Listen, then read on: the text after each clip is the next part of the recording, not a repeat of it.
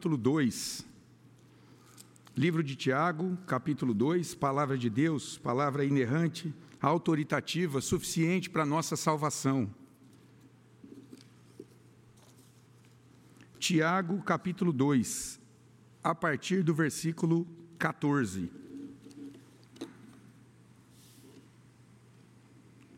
Tiago 2, de 14 a 26. Diz assim a palavra de Deus. Meus irmãos, qual é o proveito se alguém disser que tem fé, mas não tiver obras? Pode acaso semelhante fé salvá-lo? Se um irmão ou uma irmã estiverem carecidos de roupa e necessitados do alimento cotidiano, e qualquer dentre vós lhes disser: Ide em paz, aquecei-vos e fartai-vos, sem contudo lhes dar o necessário para o corpo, qual é o proveito disso? Assim também a fé, se não tiver obras, por si só está morta. Mas alguém dirá: Tu tens fé e eu tenho obras? Mostra-me essa tua fé sem as obras, e eu, com as obras, te mostrarei a minha fé. Crês tu que Deus é um só? Fazes bem, até os demônios creem e tremem. Queres, pois, ficar certo, ó homem insensato, de que a fé sem as obras é inoperante? Não foi por obras que Abraão, o nosso pai, foi justificado, quando ofereceu sobre o altar o próprio filho Isaque? Vês como a fé operava juntamente com as suas obras. Com efeito, foi pelas obras que a fé se consumou. E se cumpriu a Escritura, a qual diz: Ora, Abraão creu em Deus, e isso lhe foi imputado para a justiça, e foi chamado amigo de Deus. Verificais que uma pessoa é justificada por obras e não por fé somente. De igual modo, não foi também justificada por obras a meretriz Raabe? Quando acolheu os emissários e os fez partir por outro caminho? Porque assim como o corpo sem espírito é morto, assim também a fé sem obras é morta. Meus irmãos, em junho de 1997, um episódio muito conhecido, o boxeador Mike Tyson mordeu a orelha do seu oponente, Evander Holyfield.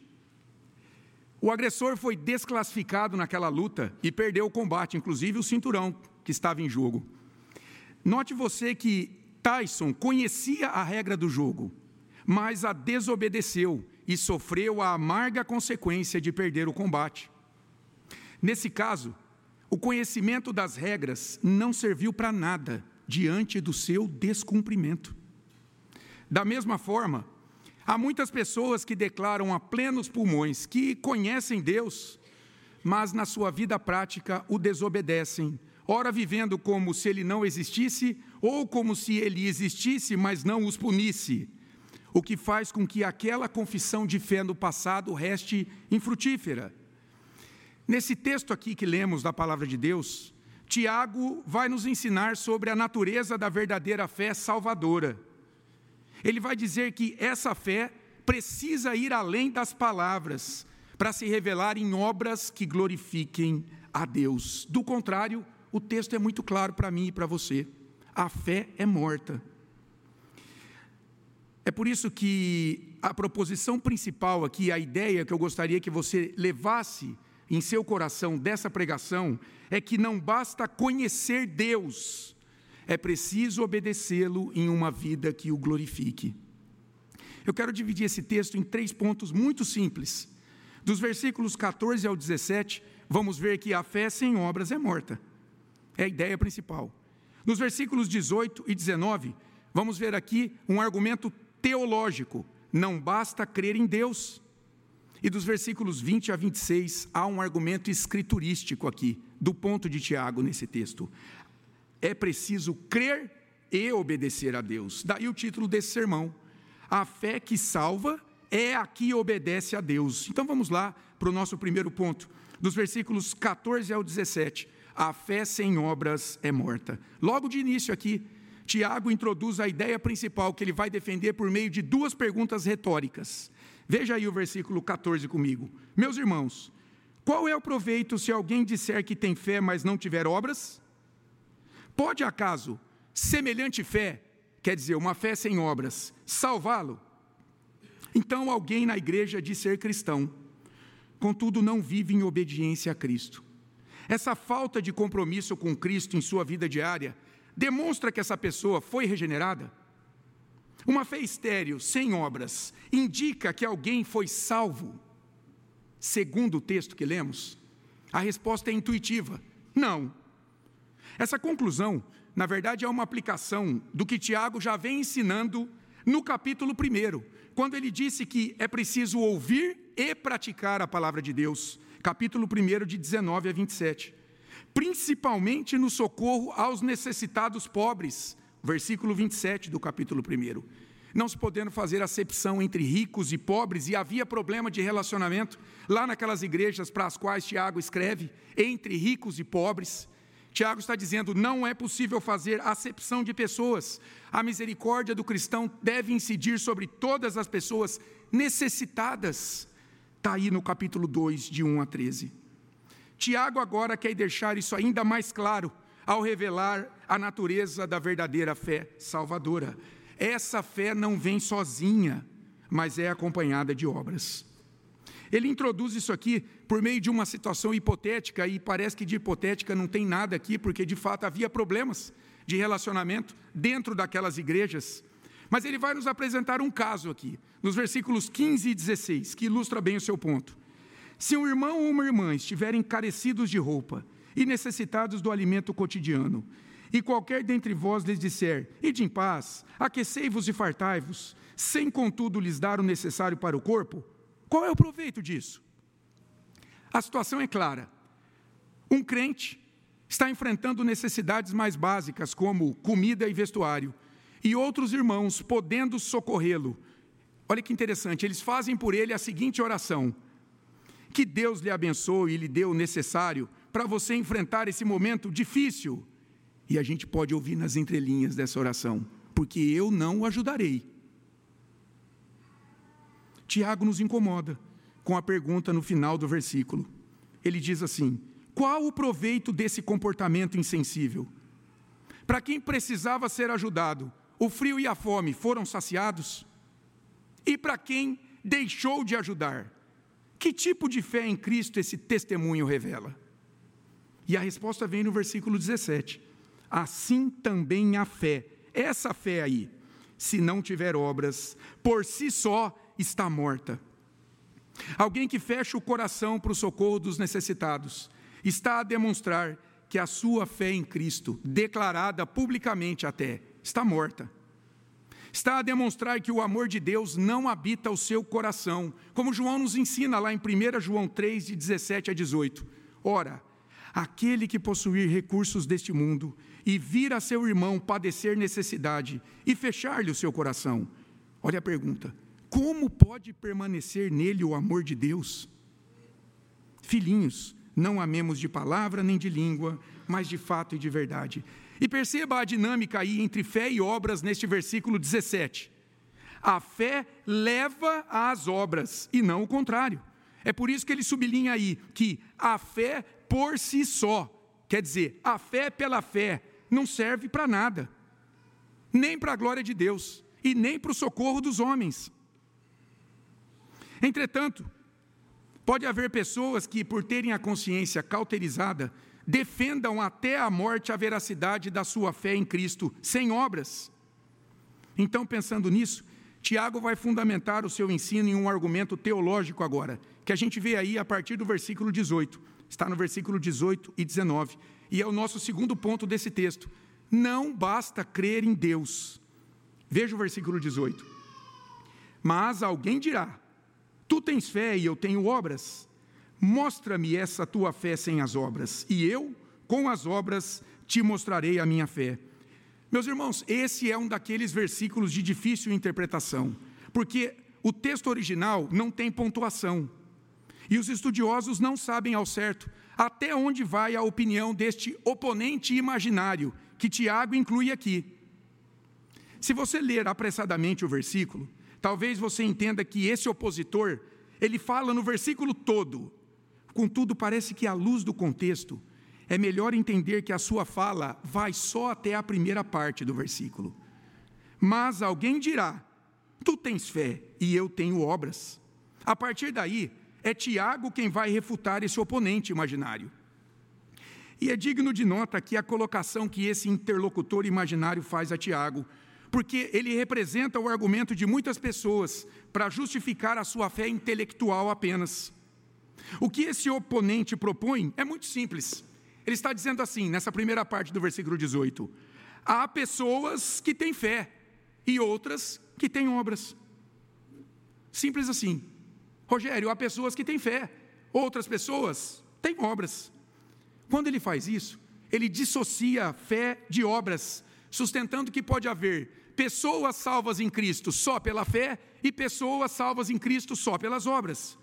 Veja, para dizer o mínimo, esse homem é um antinomista. O que é o antinomismo? A doutrina do antinomismo defende que, para ser cristão, basta ter fé, não sendo necessário observar a lei como padrão moral de conduta. Tiago discorda dessa opinião. E o contra-argumento dele é muito interessante. E vem aí na segunda parte do versículo 18. Ele diz aí: agora é Tiago falando, segundo os estudiosos. Mostra-me essa tua fé sem as obras, e eu com as obras te mostrarei a minha fé. Tiago está dizendo que defender uma fé sem boas obras como resultado dela, olha só, é o mesmo que não ter fé diante de Deus, justamente porque é pelas obras que a fé se evidencia, e sem obras não há fé, pelo menos não há fé salvadora. Daí no versículo 20 ele chamar esse homem de insensato, um tolo. O livro de Provérbios, ele diz que insensato é aquele que é tolo por rejeitar a sabedoria, e a sabedoria bíblica é conhecer e viver a palavra de Deus. Provérbios 1, 7. É por isso que as boas obras defendidas aqui por este meio-irmão de Jesus, Tiago, não são aquelas obras advindas da engenhosidade humana, mas são aquelas obras preparadas por Deus de antemão para que os salvos andem nelas. Efésios 2,10. Por que, que é importante saber disso? Porque Tiago não está defendendo aqui a caridade dos espíritas, ou as penitências dos católicos romanos, que, num certo sentido, buscam comprar a salvação de Deus. Não. Tiago defende boas obras que fruem de uma mente e um coração grato a Deus pela salvação recebida em Cristo. Isso é sabedoria no relacionamento de fé com obras. Tiago está insistindo nisso desde o capítulo 1. E veja o que ele vai nos ensinar aí um pouco mais adiante, no capítulo 3, versículo 13, quando nos fala da sabedoria, da sabedoria de Deus no tocante às obras. Olha lá, Tiago 3,13. Quem entre vós é sábio e inteligente? Mostrem mansidão de sabedoria, mediante condigno proceder as suas obras. Veja, o condigno proceder é as suas obras, obras que demonstram a sabedoria de Deus. E no versículo 17 ele diz que a sabedoria do alto é plena de misericórdia e de bons frutos. Tiago 3,17. Esse é o ponto, irmãos. Alguém que diz crer em Deus, mas para ser fiel ao contexto, não socorre os necessitados, possui essa sabedoria divina, está demonstrando o amor de Deus que ele recebeu ao ter a sua vida depositada nas mãos de Cristo, no auxílio aos sofredores? Basta conhecer a Deus na mente, sem que esse conhecimento desça para o coração e se transforme em ações de misericórdia? Não. É por isso que diz o versículo 19, e olha, este versículo é, é perturbador. Olha o que diz o versículo 19 crês tu que Deus é um só, fazes bem, até os demônios creem e tremem. Esse versículo nos ensina que a fé sem obras é a fé do demônio. Os demônios, os anjos caídos, eles não são ateus nem agnósticos. Olha, lamentável a situação desta sociedade ateia e agnóstica, porque a fé delas é inferior até a do demônio porque o demônio crê que Deus existe e é um só. E diz o texto que isso toca até as suas emoções, porque eles tremem diante dessa verdade.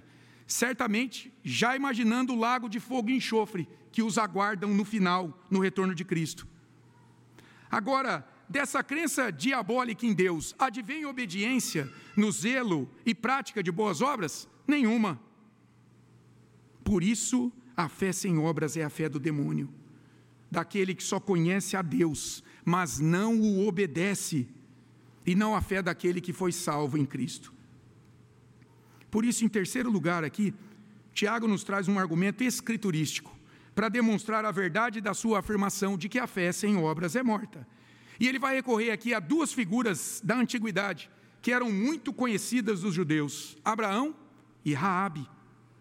Ele vai relacionar a fé e as obras desses dois personagens bíblicos e concluir que, de fato, a fé sem as obras é morta. É o nosso terceiro e último ponto. É preciso crer e obedecer a Deus. Olha aí o versículo 20. Queres, pois, ficar certo, ó homem insensato, tolo, de que a fé sem as obras é inoperante? Tiago, ele vai provar aqui para esse dito cristão de palavras, ao olhar para a vida de pessoas que estavam vivas com Deus, pelo testemunho que sustentaram não só na mente, mas sobretudo na sua conduta. Abraão, o pai da fé, citado várias vezes no Novo Testamento, por exemplo, Romanos 4:12, Hebreus 11 e Raabe.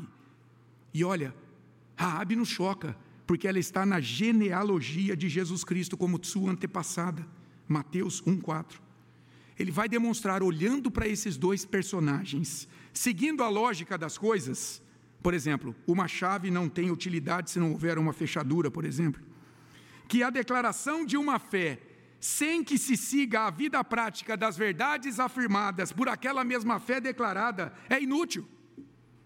É inoperante, sem valor, é vazio, por isso ele chama esse homem da profissão de fé de insensato, tolo, em pensar que a sua fé sem as obras podem salvá-lo. Dizem aí os versículos 21 e 22.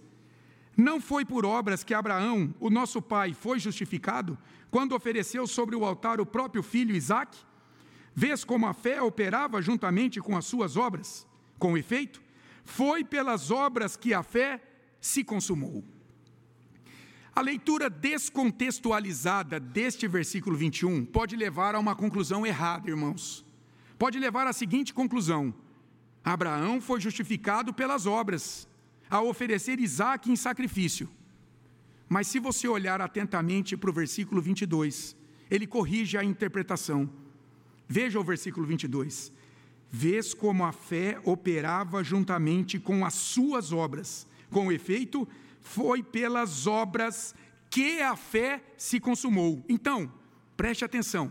Primeiro, havia uma fé operante com as obras.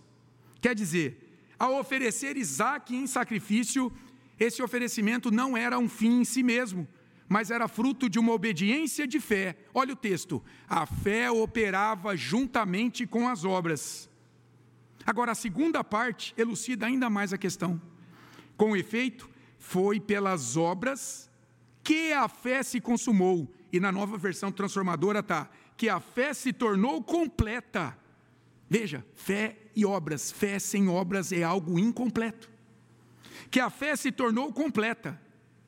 Então, olha só, o oferecimento de Isaac no Monte Moriá, está lá em Gênesis 22, na verdade serviu como manifesto, evidência da fé de Abraão, conhecida muito antes desse episódio. Por isso, em seguida, Tiago vai nos trazer o texto de Gênesis 15, 6, aí na primeira parte do versículo 23. E se cumpriu a escritura, a qual diz: Ora, Abraão creu em Deus, e isso lhe foi imputado para a justiça. Quando é que Abraão creu em Deus? E isso lhe foi imputado gratuitamente, sem nenhuma obra sua para a justiça. Quando é que isso aconteceu?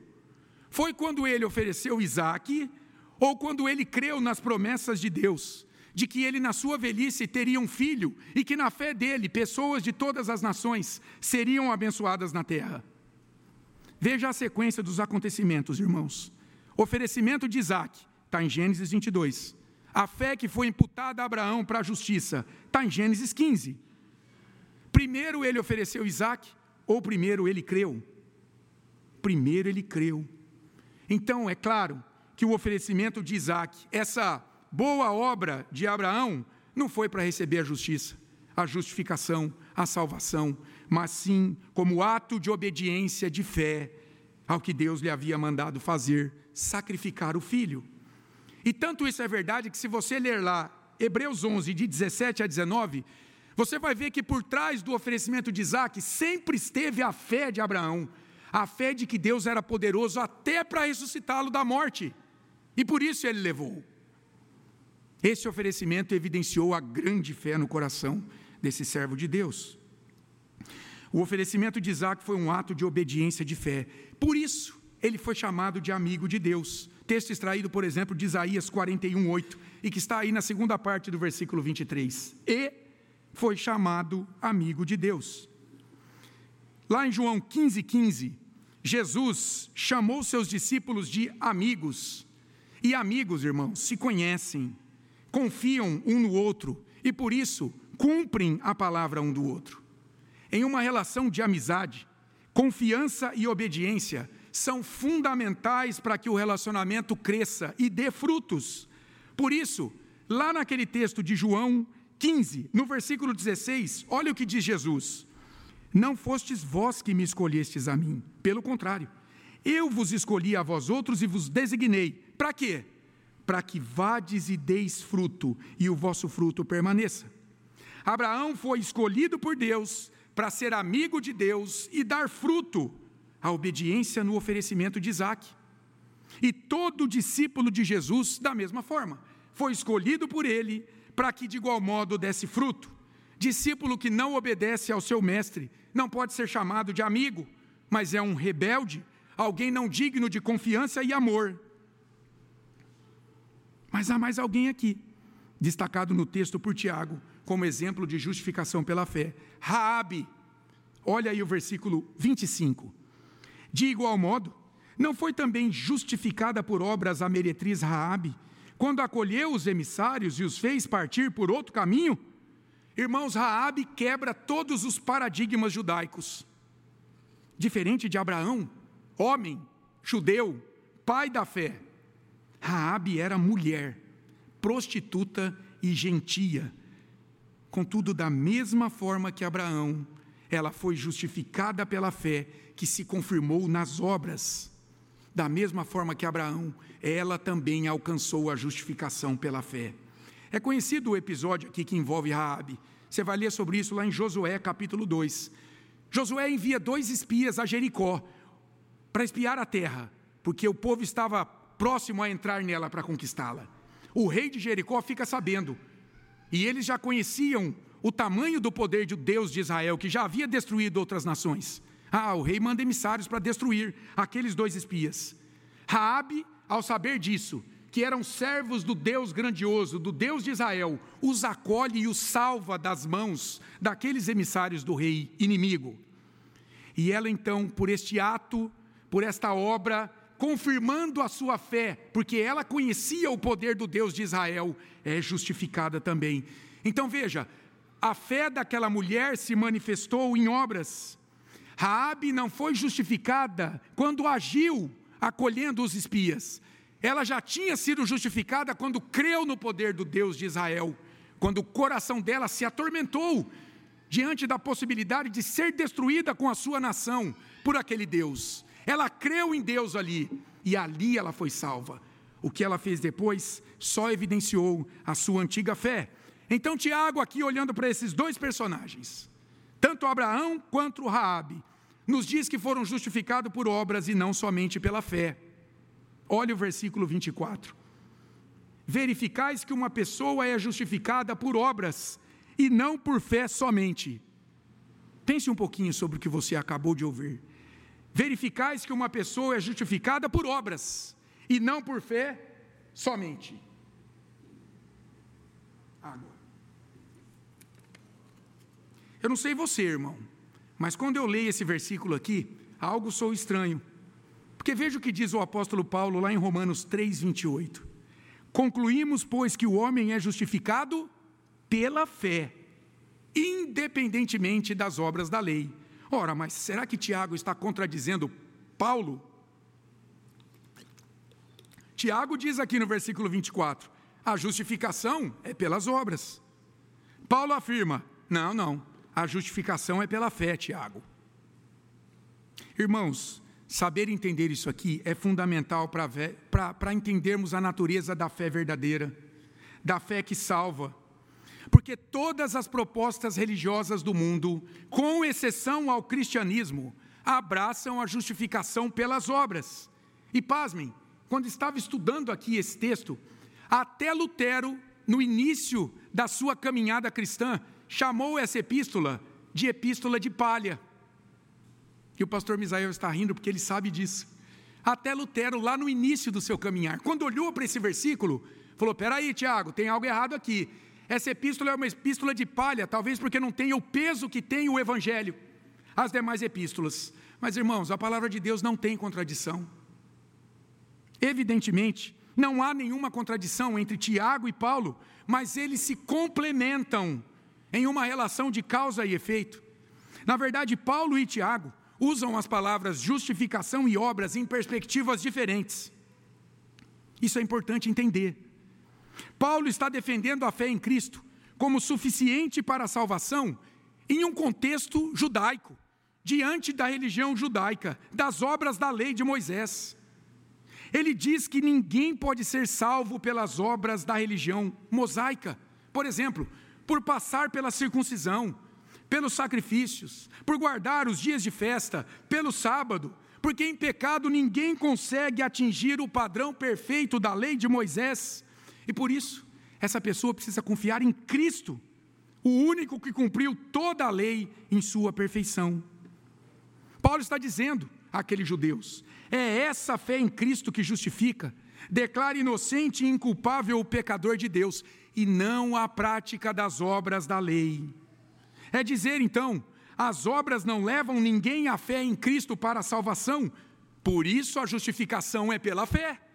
E a fé numa única obra, na obra de Cristo, no singular. Mas e Tiago? Ah, Tiago destaca o efeito desta fé salvadora. Por isso, quando ele defende que a justificação é pelas obras, ele usa uma palavra para justificação lá no original, no grego, de caiô, que Jesus usou, por exemplo, em Lucas 7,35. Lá em Lucas 7,35, Jesus diz assim: ó, a sabedoria é justificada pelos seus filhos. A sabedoria é justificada pelos seus filhos. Algo na vida dos seus filhos demonstra a sabedoria. Jesus está dizendo que ser a sabedoria justificada significa, na vida dos seus filhos, dos seus discípulos, que ela foi declarada, vista, evidenciada na vida dos cristãos na produção de boas obras.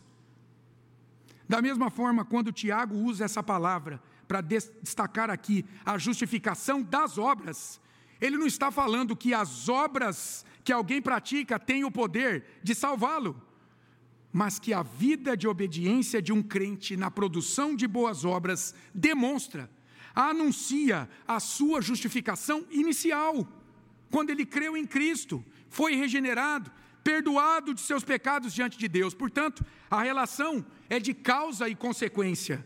Você foi salvo para a prática de boas obras. Efésios 2:10. E olha o que dizia João Calvino: é só a fé que justifica, mas a fé que justifica não vem só. É só a fé que justifica mas a fé que justifica não vem só. Então, de fato, irmãos, a justificação é pela fé em Cristo, mas o resultado dela é a produção de boas obras que demonstram que, de fato, houve uma justificação inicial desse crente. Desse modo, Paulo e Tiago não são antagônicos, mas complementares em suas afirmações. Irmãos, Paulo jamais defendeu que alguém possa ir ao céu sem a prática de boas obras firmado somente numa fé declarada. Veja o que ele diz ao escrever aos Coríntios, 1 Coríntios 6, de 9 a 10. Ou não sabeis que os injustos não herdarão o reino de Deus? Não vos enganeis, nem impuros, nem idólatras, nem adúlteros, nem efeminados, nem sodomitas, nem ladrões, nem avarentos, nem bêbados, nem maldizentes, nem roubadores herdarão o reino de Deus, ou irão para o céu. O que que Paulo está defendendo aqui? Uma vez justificados, ah, você precisa abandonar a sua vida de pecados. na construção de novos hábitos. Do contrário, a sua fé é morta. E falando em morte, veja como ele termina esse texto aqui no versículo 26. Porque assim como o corpo sem espírito é morto, assim também a fé sem obras é morta. Veja que afirmação simples essa para nós humanos. Todos nós sabemos que quando o espírito sai de um corpo, aquele corpo se torna um cadáver, um objeto sem vida. Entender isso é fácil, mas transferir isso para a nossa vida espiritual já é mais difícil de aceitar. Tiago está dizendo que um pecador que confessa Jesus como seu Senhor e Salvador, mas não o obedece em sua vida na produção de boas obras, e aqui no contexto, no socorro aos necessitados, tem uma fé cadavérica, uma fé morta, apodrecida, como a do demônio. Pensando aqui, no paralelo desse versículo 26, a gente pode arriscar dizer o seguinte: que as obras são o espírito da fé, estão lá dentro da fé. As obras são o espírito da fé, de modo que, da mesma forma que não há corpo vivo sem espírito, não há fé viva sem obras. Não há. Isso é algo absoluto na Escritura. Daí a gente pode partir para a conclusão do texto. A gente viu nesse texto aqui que a fé sem obras é morta.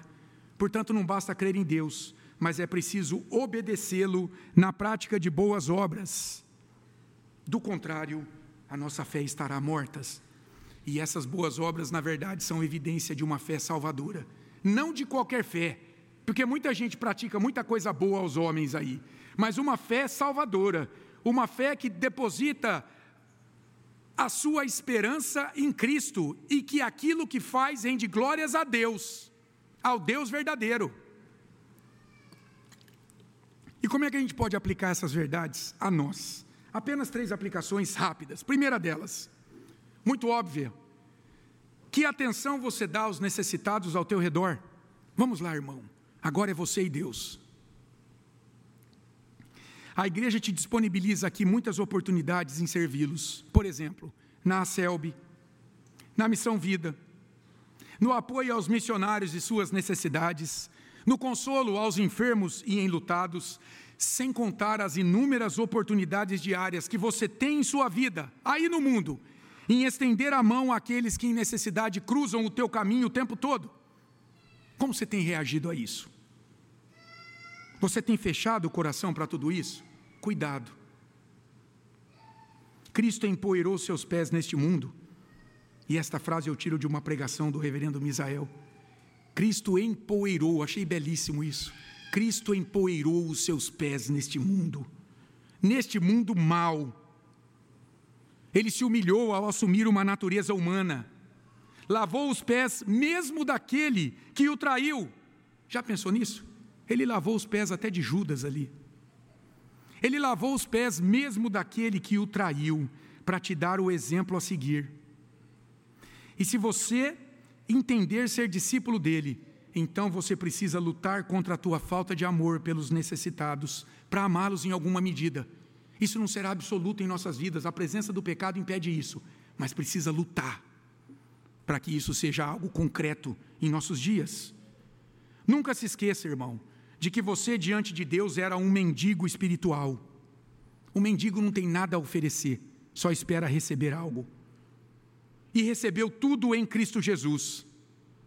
E a tua resposta de gratidão, segundo o texto pregado, deve ser derramar amor e misericórdia para com os que sofrem ao teu redor, em, obediência ao mandamento do Senhor de amar o próximo.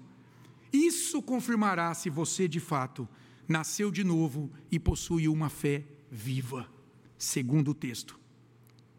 Em segundo lugar, talvez você seja daqueles que creem em Deus, ótimo, excelente, mas os demônios também creem. E isso, até o momento, te coloca no mesmo caldeirão deles. O que pode te separar de uma fé diabólica que desagrada a Deus é a obediência à palavra dele, que o demônio não tem. Você crê em Deus, mas você se empenha em obedecê-lo. São coisas muito diferentes, irmãos. Muito diferentes. Há um abismo entre essas duas afirmações. Crer em Deus e se esforçar para obedecê-lo. Se você não o obedece, como é que você quer ter Deus como teu pai? Um filho desobediente e rebelde pode contar com o amor salvador desse pai? Como você pode dizer que Jesus Cristo é teu irmão mais velho, se você o desconsidera em tua vida prática? Se você vive na prática sem considerar a obra da cruz de Cristo em teu favor, eu vou dizer algo forte aqui. Que agiu se entregando para te salvar e te fazer uma nova criatura, que tem prazer em retribuir ao amor recebido, agora derramando amor aos que padecem, não só materialmente, mas sobretudo na pobreza espiritual de muitos que vivem sem Cristo, sendo ricos para esse mundo, mas pobres de dar dó diante de Deus. Se você vive assim, então para você Jesus talvez seja aquele personagem que foi satirizado pelo Raul Seixas, lá naquela música Cowboy Fora da Lei, que na minha vida de impiedade eu tanto ouvi e celebrei. Olha o que diz esse ímpio na música. Ó oh, coitado, foi tão cedo. Deus me livre, eu tenho medo. Morrer de pendurado numa cruz. Eu não sou besta para tirar onda de herói. Sou vacinado, eu sou cowboy. Cowboy fora da lei. Esse é Jesus para nós? Esse é Jesus para você, irmão? Alguém que quis dar uma de herói e se deu mal no final? Irmão querido, não se engane não. Porque esse é o Jesus de todo aquele que só declara crer nele, mas que o nega em sua vida diária não produzindo obras que glorifiquem o seu nome, e para ser fiel ao texto, especialmente o auxílio aos necessitados ao teu redor. Preste atenção, querido irmão. Não é a tua profissão e fé que te salva, mas as obras que decorrem dela, porque são elas que atestam se essa declaração de fé surtiu efeito ou não. Por fim, ah, essa aqui eu quero que você pense na, nessa mulher chamada Raabe. Pensa um pouco em Raabe. Ela era uma prostituta, vadia, alguém sem valor. Antes de receber a fé salvadora em Cristo em seu coração, se arrepender da sua antiga vida, abandoná-la e passar a seguir os caminhos de Deus. Talvez você seja moralista do tipo que se acha muito melhor do que muitas outras pessoas. Mas presta atenção, irmão, o que, o texto está nos dizendo. Eu quero dizer que essa prostituta, ela foi salva do inferno porque creu em Deus, arrependeu-se da sua antiga vida pecaminosa e demonstrou fé, agindo em favor dos necessitados. E se você não tiver a fé que Raabe teve em Jesus Cristo, ali naquele contexto dela, o Messias de Yahvé prometido, você verá no dia do juízo essa mesma Raabe ao lado de Cristo nos céus e você sendo lançado no lago de fogo e enxofre, de onde você nunca mais sairá. Cuidado com aqueles que você despreza na vida, irmão. Cuidado. Se você já diz ser cristão, mas ainda não faz nada, ou tem feito muito pouco pelos que sofrem ao teu redor, Deus está te chamando nesta manhã, por misericórdia, para que você considere seriamente esta fé estéril em teu coração. Esta não é a fé salvadora que frui de um coração regenerado pelo amor do Pai que entregou o próprio Filho para morrer em uma cruz por você. Abandone a tua fé morta e comece a mostrar ao mundo uma fé viva que se importa com os que sofrem, por exemplo.